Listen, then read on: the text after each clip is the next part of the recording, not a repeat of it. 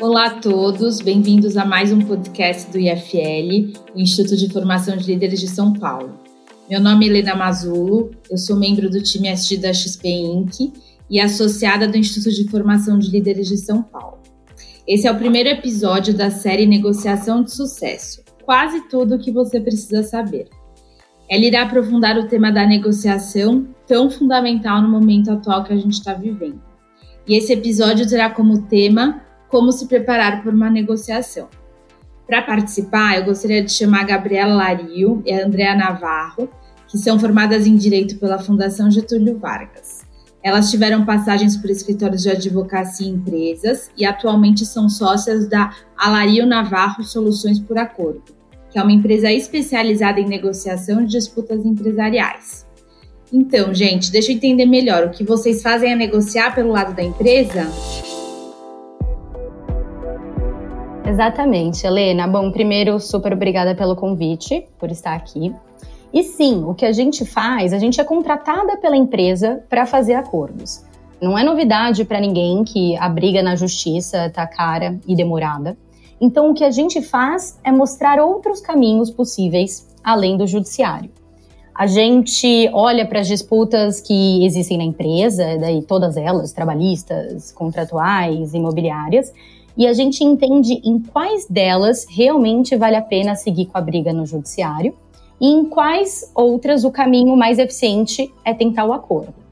E a partir daí, a gente define a estratégia e efetivamente negocia os casos, né, para resolver, para acabar mesmo com o problema. E assim, como consequência disso, a gente reduz o volume dos processos que que existiam na empresa, a gente gera uma economia, né? Porque a gente acaba limpando aquele valor que foi provisionado para essas contingências. O que é interessante desse trabalho é que, ao estudar as disputas que são recorrentes na empresa e entender a origem do problema, a gente também acaba prevenindo novos processos de começarem. Falando até em processos, você sabe quantos processos existem hoje no Brasil? são mais de 100 milhões de processos. Isso quer dizer que a cada dois habitantes no Brasil, um deles tem uma ação judicial. E cada processo dura em média seis anos. Então é claro que essa conta acaba não fechando para muita gente. Se você estiver perdendo um caso na justiça hoje e você for a parte devedora, que tem que pagar no final do processo, o valor dessa dívida que você está discutindo na justiça está sendo corrigido a uma taxa de 1% ao mês. Isso mais o seu advogado, mais os honorários do outro lado. Então, esse risco é muito alto, né? Imagina, sendo aqui muito simplista, 1% ao mês durante seis anos é muito punitivo. E ainda assim tem muita gente que acaba indo por esse caminho porque acha que não tem outra opção. Então, acho que a primeira análise é essa: avaliar o custo de judicializar e o tempo que aquilo demora. Mas, além disso, tem outro ponto que é negligenciado pela maioria das pessoas, é que a negociação ela não é só capaz de resolver a disputa. A negociação ela é capaz de criar valor. E isso tanto numa disputa quanto num negócio. Né? Não, não necessariamente uma disputa.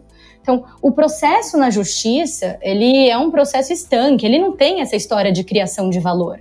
Então, se a discussão é sobre 100 reais, o juiz vai decidir se fulano tem que pagar os 100 reais ou não. Ou, no máximo, ele pode falar que esse valor tem que ser dividido, por exemplo, uma parte tem que pagar 10 e outra 90. Isso é o que a gente chama de processo distributivo, né, que já tem um valor como dado e que a discussão gira em torno sobre como distribuir esse valor apenas entre as partes. E esse é um ponto chave da negociação, que é a capacidade de se criar um valor que até então não existia. Dá até para fazer um, um, paralelo com o capitalismo, né? Da mesma forma que os indivíduos geram riqueza no capitalismo a partir do que está na natureza, a gente também pode gerar valor em uma negociação a partir do que está dado. E no capitalismo, quando o indivíduo cria algo que o consumidor vê valor, esse indivíduo que criou é recompensado, certo? A linha de Harvard sobre negociação, que é a que a gente segue, comunga da ideia de que a negociação também não é um jogo de soma zero. Ao contrário, o bom negociador é aquele que é capaz de gerar riqueza ou criar valor durante uma negociação. Porque o processo de negociação de uma disputa, ele não é estanque como é no judiciário que a Andrea comentou. Então, olhar para a negociação como um espaço onde, quando um ganha, o outro perde, é um mito. Seria como a gente olhasse para a negociação de uma forma de luta de classes ou de soma zero. Não faz sentido. Então, essa é a primeira ideia sobre negociação que deve ser desconstruída. Quantas vezes a gente já pensou assim, ah, eu fico tão sem graça de negociar com alguém que tem uma condição financeira ou uma condição de poder diferente da minha? E olha que vale para os dois lados, né? A gente tem barreiras para negociar, por exemplo, com o chefe, que tem mais poder que a gente, ou, por exemplo, com um vendedor ambulante, na hora de comprar alguma coisa, que tem um menor poder aquisitivo que a gente. Então, essa percepção da negociação como soma zero é uma das razões pelas quais a gente fica sem jeito e tem dificuldade de negociar. Porque a gente entra na negociação achando que o preço está dado, que o preço é fixo. E negociar tem como resultado um se apropriar mais de um pedaço do valor do que o outro. E aí dificulta mesmo. Então acho que assim, o primeiro pensamento para mudar é olhar a negociação como um processo para gerar valor que antes não existia. Nossa, entendi, tá bem claro. É, nunca tinha parado para pensar que realmente não é um jogo de soma zero. E o que vem na minha cabeça agora é como é que a gente gera valor, né, ou criar riqueza em uma negociação de preço. Falar em criar valor, Helena, pode parecer algo muito complexo, sofisticado, quando na verdade é muito simples, tá? A gente cria valor quando a gente sabe o interesse do outro lado. O que acontece na prática é que as pessoas confundem interesse com posição, né? Quando na verdade a distinção entre esses conceitos ela é fundamental. É, posição é o que eu falo que eu quero. Já interesse é o que eu realmente quero, o que é realmente essencial para mim naquela situação. Não, com certeza. Para materializar um pouquinho, vocês podiam dar alguns exemplos desses conceitos de interesse, posição, para ficar um pouquinho mais palpável para os nossos ouvintes? Claro. As pessoas, inclusive, adoram dar o exemplo da laranja, isso está super presente na nossa literatura, mas eu vou trazer algo aqui menos simplificado e mais realista aqui para o nosso mundo corporativo, né, dos nossos ouvintes. Então, uh, vamos supor que a minha empresa está enfrentando problemas de caixa por conta da pandemia. Eu posso virar para o proprietário do imóvel, do meu escritório que eu alugo, e falar: olha, eu preciso baixar o preço do aluguel em 70%. Isso, na verdade, essa fala é minha posição. Qual que é o interesse que está por trás dessa fala? Meu interesse aqui é ter caixa na empresa. Reduzir o valor do aluguel é somente uma das formas de resolver esse problema. Mas há muitas outras. Eu posso uh, alterar o modelo de negócio, eu posso fazer um arranjo aqui com os meus funcionários, eu posso buscar um empréstimo. E mesmo no processo de renegociação do valor do imóvel, se a gente for por aí, tem outras opções além de reduzir o preço em si. Né? Esse proprietário, por exemplo, ele pode ter outros imóveis perto do meu, né, e com um preço melhor do que eu pago hoje, ou o serviço ou produto aqui da minha empresa pode também ser útil para ele e a gente tenta alguma troca nesse sentido. Então, quando eu falo que eu preciso baixar 70% do preço do aluguel, na verdade, eu estou negociando pela minha posição não pelo meu interesse. E por que os, é, entender os interesses em jogo é tão importante? Porque isso é a chave para você fazer uma proposta que crie valor para outro lado e que tenha uma chance maior de aceitação. Porque isso vai te permitir compreender o que, que efetivamente satisfaz a sua vontade e a vontade do outro lado. E isso por si só já torna o processo muito mais eficiente. Eu entendi, faz super sentido. Até porque, né, se eu estou entendendo os interesses do outro, eu vou atender o que o outro efetivamente quer, né? Evitando vários desgastes, inclusive na relação. Mas a, a, dúvida que fica, né? As pessoas elas falam sobre as posições, mas elas não falam pelos interesses, né? Como é que eu descubro os interesses do outro lado? Olha, a gente pode fazer um episódio só para falar sobre esse tema, tá? Aprofundando nessa técnica. Até falando em técnica, antes mesmo de responder a sua pergunta, você me lembrou de um ponto importante de trazer aqui. Existe um senso comum de que a negociação é uma habilidade intuitiva, né? Muitas vezes até um dom, como se isso não pudesse ser exercitado, trabalhado nas pessoas. Isso é um grande mito, né? E esse mito ele existe pelo fato da gente negociar o tempo todo em todas as áreas da vida. Na verdade, a negociação ela é totalmente contraintuitiva e puramente técnica. O que significa que, se a gente aprende as técnicas, a gente aprende a negociar de forma eficaz. Então, é, quando você negocia sem técnicas, o que acontece é que existe um alto risco de você usar uma abordagem que não vai ser eficiente, né? Seja deixando algum valor na mesa, seja gerando um, um resultado menos vantajoso para ambos os lados, ou mesmo tornando o próprio processo né, mais demorado e mais custoso. Mas voltando aqui para sua pergunta, né, sobre como descobrir interesses, né, respondendo a isso. A gente descobre interesses compartilhando informações. Né? O que, que isso significa? Que para fazer o outro revelar seus interesses, a gente precisa promover essa troca, né? A gente precisa estimular o outro a falar e escutar o que ele tem a dizer. Falar em ouvir o outro, né, parece clichê, mas são poucas as vezes que a gente está de fato escutando o que o outro está falando. E qual é a mágica disso, né? Porque quando o outro lado ele se sente ouvido, isso altera completamente a dinâmica da negociação.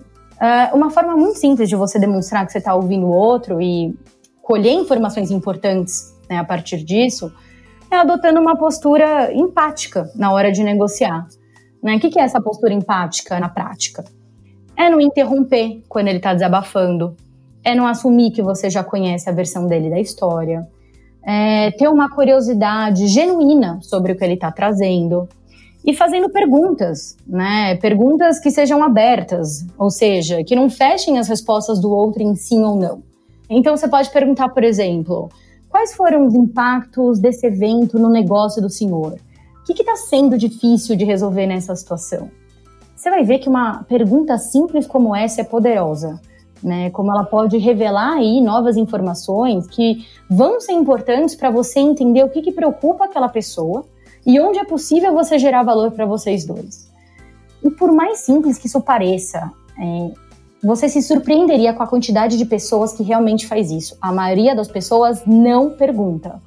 Como se perguntar fosse um tempo desperdiçado, como se não fosse útil para o resultado final, quando é justamente o contrário.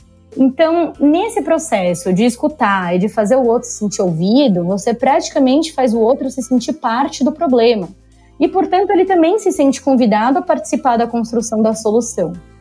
Então, é como se você é, o trouxesse para o seu lado da mesa, para que juntos vocês pensem nas possíveis saídas. É realmente muito eficaz.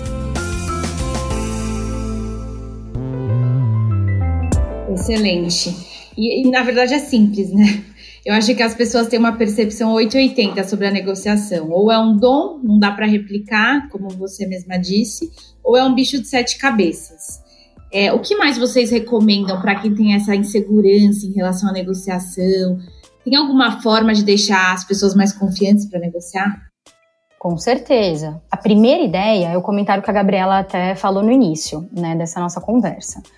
Entre na negociação pensando em criar valor para os dois lados. Acho que só o fato de você entrar com essa mentalidade, isso já pode acalmar o negociador, né, que está inseguro ou sem graça. E a segunda dica valiosa aqui é se prepare. Eu sempre falo que o sucesso numa negociação, ele depende 90% de uma preparação bem feita e 10% do que é efetivamente aplicado na mesa. Então, fazer esse exercício prévio, essa preparação, ela é fundamental para o resultado de uma negociação. E o que, que seria esse se preparar? Ah, se preparar nada mais é do que você fazer um diagnóstico seu e do outro lado em relação a tudo que está em jogo naquela situação. E a partir dessas informações, você vai conseguir traçar uma estratégia para obter não só o melhor resultado naquela negociação, mas também para promover um processo de negociação que seja eficiente. E esse ponto é importante. Né? O objetivo dessa preparação inicial é você chegar em ideias de propostas que criem valor, ou seja, que expandam o bolo, né? A gente sempre fala do bolo, mas é, é que faça o bolo crescer, que criem mais pedaços para que as partes daquela situação fiquem mais satisfeitas quando chegar a hora de dividir esse bolo. Não, perfeito, ótima metáfora. E como que a gente cria mais valor, né? Qual é a receita do bolo, para o bolo crescer mais? Ah, achei ótima a receita do bolo. Bom, eu tenho sim uma receita para fazer esse bolo crescer. Eu tenho uma rotina de preparação com passos bem definidos. Eu, inclusive, faço isso por escrito, porque sempre que eu precisar, eu volto para esses registros. A primeira coisa que eu tento fazer é um diagnóstico comportamental, meu e do outro lado, para tentar antecipar qualquer obstáculo que possa surgir nesse processo e que pode tornar a nossa comunicação ineficiente. É natural que a negociação seja contaminada por questões emocionais, nós somos seres emocionais, né? Então, ter essa autopercepção e refletir sobre o nosso perfil, sobre as nossas tendências, sobre os nossos gatilhos emocionais e, e fazer o mesmo em relação ao outro lado, vai te ajudar a pensar em formas de blindar qualquer comportamento ou manifestação negativa antes mesmo de você entrar na mesa de negociação. E um princípio da negociação que é muito importante você ter em mente quando você fizer essa reflexão é separar a pessoa do problema. É muito comum que as pessoas enxerguem esses dois elementos, do problema e a pessoa envolvida nesse problema, como uma coisa só. O William Moore, inclusive, na obra clássica to Yes, né, que é a bíblia aí de qualquer negociador, empreendedor, ele, ele já falava: seja duro com o problema, não com a pessoa. O que, que isso quer dizer? Isso significa se comportar de uma maneira nesse processo de negociação em que você foque de forma objetiva na questão que está gerando conflito e não ataque a pessoa que está envolvida nele, né? E por que isso? Porque quando você discute apenas o cerne da questão, focando no problema, que é o que realmente importa, você acaba conduzindo o processo de negociação de uma forma muito mais racional e produtiva, sem prejudicar o relacionamento das partes. Né? Ainda no ano passado, a gente negociou o valor de aluguel de um imóvel que ele era alocado comercialmente por um cliente nosso, que é bem sólido até no, no setor varejista. E ainda que o proprietário desse imóvel tivesse uma boa renda com o valor desse aluguel, Chegou um ponto que ele não quis nem saber, ele simplesmente foi lá e entrou com uma ação judicial para discutir esse valor do aluguel, sem mesmo tentar conversar antes com a empresa que era o nosso cliente. Esse proprietário ele estava meio chateado por outros motivos do passado, mas enfim, ele não deu a menor chance, ele foi lá e entrou com a ação. E o nosso cliente, lógico, ficou super ofendido, né, porque ele acabou sendo pego de surpresa. E eu, como negociadora, quando, quando entrei nesse caso, eu simplesmente ignorei esse fato de que não houve nenhuma comunicação para o meu cliente, e eu foquei apenas na questão do aluguel, porque era esse o ponto que estava sendo discutido e foi para isso que eu havia sido contratada. Ficar batendo nessa tecla, ah, não houve uma comunicação prévia, etc., não seria produtivo para essa discussão. Ainda mais quando preservar o relacionamento aqui também era importante, porque o meu cliente queria manter a loja dele lá, era uma região super lucrativa. Então, o que eu fiz foi não vou discutir esse valor do passado, né? Não vou discutir essa questão. E eu vou, então, aproveitar, inclusive, essa oportunidade para renovar o contrato em um preço que seja ótimo aí pelos próximos anos, quando aquele contrato vencesse. Tá? Isso foi um grande parênteses que eu fiz, mas para explicar essa questão do quanto é importante você, às vezes, focar no problema e não ser realmente aí absorvido por essas questões emocionais. Bom, é, feito aí esse, a gente está aqui falando da nossa receita, né? Feito esse diagnóstico para evitar essas questões emocionais e comportamentais, né, que podem atrapalhar esse processo. O próximo passo é identificar tanto os próprios interesses quanto os interesses do outro lado com base nas informações que você tem. A gente já falou bastante sobre isso, né, e sobre como fazer isso. E depois de ter identificado os interesses, a gente tem que entender também quais são as alternativas, sua e do outro lado, se aquela negociação não der certo. Quando eu falo em alternativa, eu quero dizer todas as possibilidades que existem fora da negociação e que não dependem do outro lado, ou seja, que não dependam aí de um acordo. Então, no caso do aluguel do imóvel, se você não conseguir renegociar, você pode, por exemplo, continuar no mesmo imóvel, nas condições e termos atuais, ou você pode fazer home office, né, até porque isso nunca foi tão considerado como agora. Ou você pode ir para um imóvel mais barato na região, por exemplo, alugar um espaço num coworking. Tudo isso é alternativa. Da mesma forma, você precisa fazer esse assessment também do outro lado. Tem uma outra pessoa interessada no imóvel atual? quanto ela está oferecendo para o locador. Então, isso seria realmente pensar nas alternativas. perfeito. E até, né, quando você fala em alternativas, eu lembro que tem um conceito que é bem famoso que fala da melhor alternativa, né, do acordo. Acho que é Batna até que se fala. A gente escuta bastante. Como é que funciona, né, chegar nessa melhor alternativa? É, então, o, dentre as alternativas que você mapeou, você precisa saber qual é a sua melhor alternativa, né? E o nome técnico para isso é BATNA. Você acertou, é exatamente isso. Que em português significa melhor alternativa ao acordo negociado. Por que, que o BATNA é importante, né? Ele é importante para orientar a sua negociação, porque para você poder avaliar suas opções e decidir aceitar um acordo, você só vai fazer isso se essas opções elas forem melhores do que a sua melhor alternativa, né? Senão não vai fazer sentido. É melhor você só ir para a sua melhor alternativa. E o mesmo se aplica para o outro lado, né? Se ele achar que ele tem uma alternativa melhor, ele simplesmente também não vai topar fazer o acordo.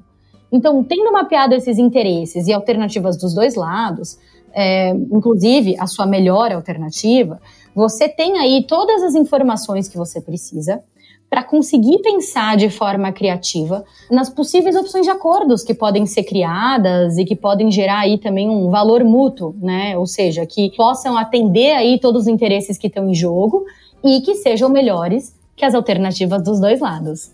E no exemplo que você estava trazendo, né, da renegociação do aluguel do imóvel, se eu não quiser entrar em um cabo de guerra com o proprietário, né, para tentar reduzir o valor ao máximo, que outras opções que eu teria? Dá para trazer alguns exemplos para ficar um pouco mais claro? Bom, além de alongar a forma de pagamento, né, pagar parcelado ou pagar só no final do contrato, que são opções mais comuns, né, as pessoas já tendem a partir para esse tipo de opção, eu posso, por exemplo, condicionar uma parte do valor né, a uma porcentagem do meu faturamento durante os próximos X meses, né, ao invés de pagar um valor cheio do aluguel eu posso pagar um valor menor e, em contrapartida, estender o prazo do contrato. Eu posso tentar sublocar uma parte do espaço para um terceiro, né? Isso, inclusive, vai me ajudar a pagar outras despesas do imóvel.